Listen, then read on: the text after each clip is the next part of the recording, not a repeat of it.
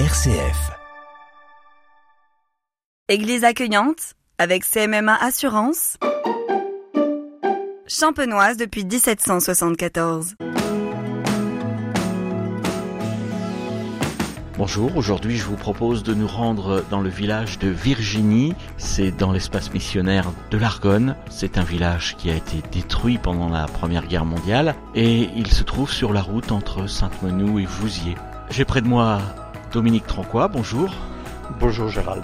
Dominique Tranquois, vous êtes l'archiviste du diocèse, alors aujourd'hui vous allez nous aider à découvrir cette église. Bah écoutez, je trouve que cette église est claire, agréable quand on entre, accueillante, comme c'est le titre de l'émission, parce qu'elle est ouverte tous les jours, et parce que d'entrée, il y a un panneau qui donne les précisions voulues. On y repère un dessin du docteur Mohen qui permet de voir l'église telle qu'elle était euh, au moment euh, où elle a été reconstruite vers 1891-1893. Je ne sors pas ça de mes connaissances, mais de ce joli panneau. Et il y a aussi sur ce panneau reproduit une carte postale qui nous montre la destruction de l'église, donc qui n'était pas si vieille que ça, en 1914.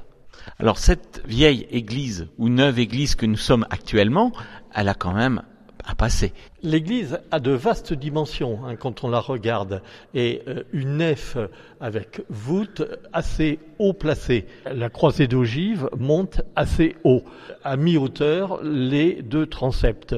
Donc ça donne une proportion intéressante, imposante qui fait partie des éléments qui ont été réfléchis au moment de la reconstruction. Est-ce qu'il fallait faire des églises aussi grandes que ça dans des villages qui étaient dépeuplés par la guerre et qui se repeuplaient à peine? Et on s'aperçoit qu'ils ont même mis un Christ tout là-haut. Alors c'est sans doute un Christ repris de l'église précédente, je, n'en sais pas plus. Simplement, l'église de Virginie, donc sa reconstruction c'est 1924-1926 et elle n'est reconstruite comme la plupart des églises de notre diocèse qu'une fois les systèmes euh, financiers euh, mis au point, c'est-à-dire ce qu'on va appeler la coopérative des églises détruites, euh, qui est un accord entre l'État et l'Église sur le mode de fonctionnement. Cette coopérative regroupe les communes qui le veulent bien, c'est tout à fait volontaire. Il faut que le conseil municipal ait décidé et signé comme quoi les dommages de guerre correspondant à leur église seront gérés par cette coopérative que l'abbé Royer, le futur monseigneur Royer, gère à la demande de monseigneur Tissier. Une coopérative qui existe toujours? Alors, une coopérative qui s'est terminée, euh, monseigneur Royer veut rendre tous les comptes et tout l'ensemble euh, vers 1935-1936. Euh, la préfecture lui fait remarquer que les comptes de certaines églises ne sont pas encore complètement liquidés. Donc ça demeure et ça ne sera liquidé complètement qu'en 1942. Malheureusement, à ce moment-là, il va falloir remettre en place une autre coopérative pour les reconstructions au lendemain de la Deuxième Guerre. Voilà, ça c'est une autre histoire. C'est une autre histoire. Maintenant, euh, c'est l'association Les Amis de nos Églises.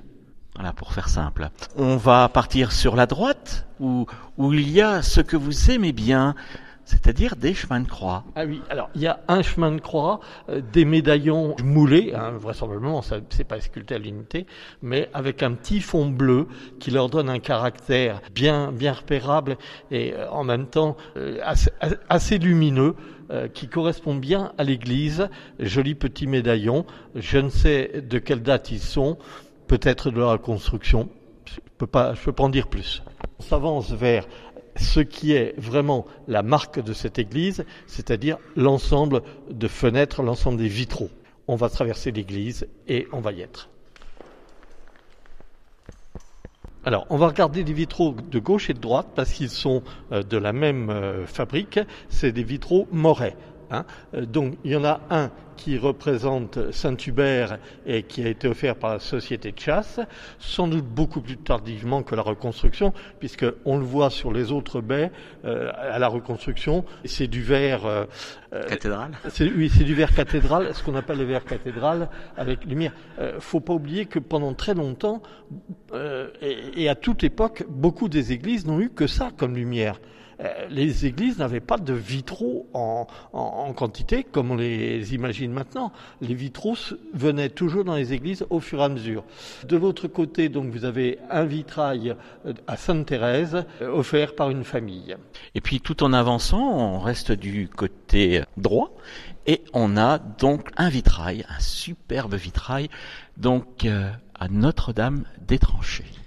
Pour reprendre l'idée que je développais, au moment où l'Église est euh, utilisée pour sa première messe, elles ne sont pas toutes consacrées, donc c'est la première messe. Les églises, c'est le clos et le couvert. Le mobilier de l'Église n'est pas là puisque le mobilier de l'église, en général, sauf s'il est référencé par les monuments historiques, le mobilier de l'église ne fait pas partie de ce qui doit être reconstruit. C'est donc à l'affectataire de remettre, réinstaller, etc. C'est le cas des vitraux. Et euh, souvent, monseigneur Tissier, dans les euh, sermons qu'il fait ou dans les homélies qu'il fait au moment euh, de l'inauguration de l'Église, indique combien bah, il est triste qu'il n'y ait pas de vitraux. Donc, on ne s'étonne pas de voir, c'est pas sur le vitrail que vous venez d'indiquer, mais sur un autre, que ça date de 1933 par la société Lorrain de Chartres. Là encore, un lien avec monseigneur Tissier, puisque monseigneur Tissier vient de Chartres. Et c'est dédié à Saint-Martin, dont l'église doit être... Euh, Alors la partie centrale est dédiée à Saint-Martin, avec trois épisodes de, sa vie, quand il découpe le manteau, euh, quand euh, il, dit une messe, et puis ensuite sa mort avec le fameux été de la Saint-Martin sur le côté droit, le vitrail qui est très souvent repris, très souvent photographié, c'est le vitrail de la Vierge des tranchées. Sur la partie droite, il y a une Vierge qui domine, bras ouverts, un ensemble de soldats. Alors on en distingue cinq, il y en a un plus petit sixième et puis un plus petit septième encore par derrière, mais il y en a cinq dont les visages sont bien visibles. Alors avec une euh, surprise, c'est qu'il y en a un qui a un petit béret avec un pompon. Donc c'est un marin. Mais ce n'est pas étonnant puisqu'il y a des, troupes de marine qui ont été utilisées à, à Massige pendant la guerre. Donc c'est un rappel à cet ensemble-là. Chacun des soldats est caractérisé. Il a un visage. Il a un visage bien, net, bien précis, bien distingué. Euh, on ne peut pas, à, distance, en termes de temps, dire si c'est réellement quelqu'un de la famille Lorrain ou un proche ou un souvenir ou autre. Ce qu'on peut simplement dire, c'est que ce vitrail assez souvent repris, euh, assez plaisant, bien éclairé euh, puisqu'il est sur la partie sud, ce vitrail n'aurait pas plu à Benoît XV. Benoît XV ne voulait pas une vierge qui soit la vierge d'une armée, mais au contraire la Vierge de l'ensemble. L'humanité totale euh, mise dans les mains de la Vierge. Donc aussi bien les vainqueurs que les vaincus, aussi bien les Français que les Allemands. Là, ici, c'est effectivement la Vierge qui réconforte le soldat qui est en train de mourir, euh, aider, assister euh, de ses quatre compagnons. Et juste devant eux, une tranchée qui s'ouvre avec les sacs de, de, sable qui la protègent, les clés euh, en bois sur le côté. Mais Gérald, on a une autre vierge qu'on a été voir tous les deux de près. Euh, euh, bon, une vierge qu'il faut, à mon sens, protéger et respecter. C'est une statue sur laquelle les soldats, c'est du moins ce qui se dit, des soldats ont écrit sur le manteau de la Vierge des souhaits, des vœux, des prières avant de partir sur le front. Alors, on a entre cette statue et ce vitrail un pendant euh, qu'il faut quand même garder, conserver, euh, qui explique peut-être, même si Benoît XV ne l'aurait pas apprécié, euh, que la Vierge soit considérée comme ayant protégé les troupes françaises. On reste dans les vitraux et, donc celui de droite, il y a un blason. Tout en haut, le blason, c'est celui de Monseigneur Tissier. Euh, on reconnaît euh, les épis, on reconnaît les grappes, on reconnaît euh, la, tunique et les deux fleurs de lys. Donc c'est le blason de Monseigneur Tissier.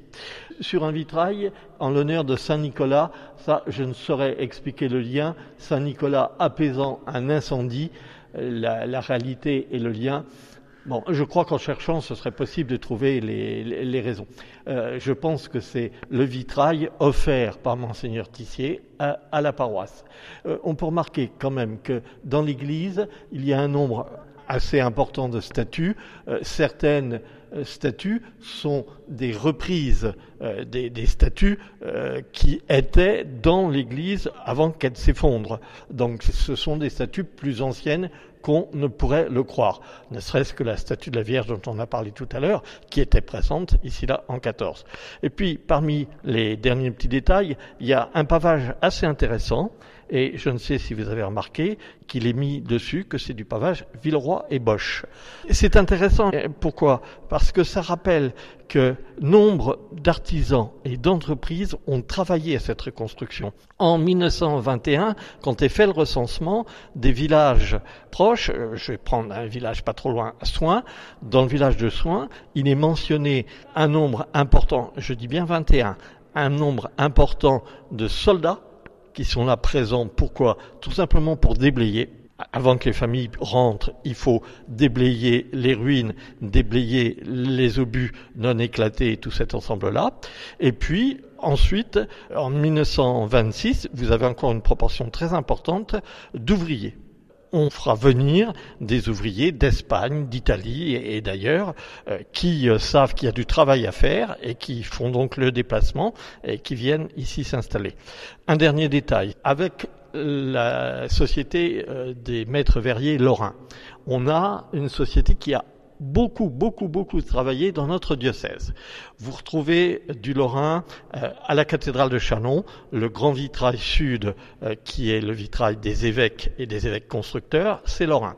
Euh, vous retrouvez à l'Épine au moins une dizaine de vitrails de Lorrain, même s'ils sont signés Magne. Magne, c'est celui qui faisait les cartons, et Lorrain, c'est celui qui mettait en place le verre. Je trouve qu'à un moment donné, il va peut-être falloir faire et mettre en place un circuit Lorrain dans euh, le diocèse qui permettra de voir l'évolution de l'œuvre, l'évolution de cette maison de maître verrier euh, à travers tout le diocèse.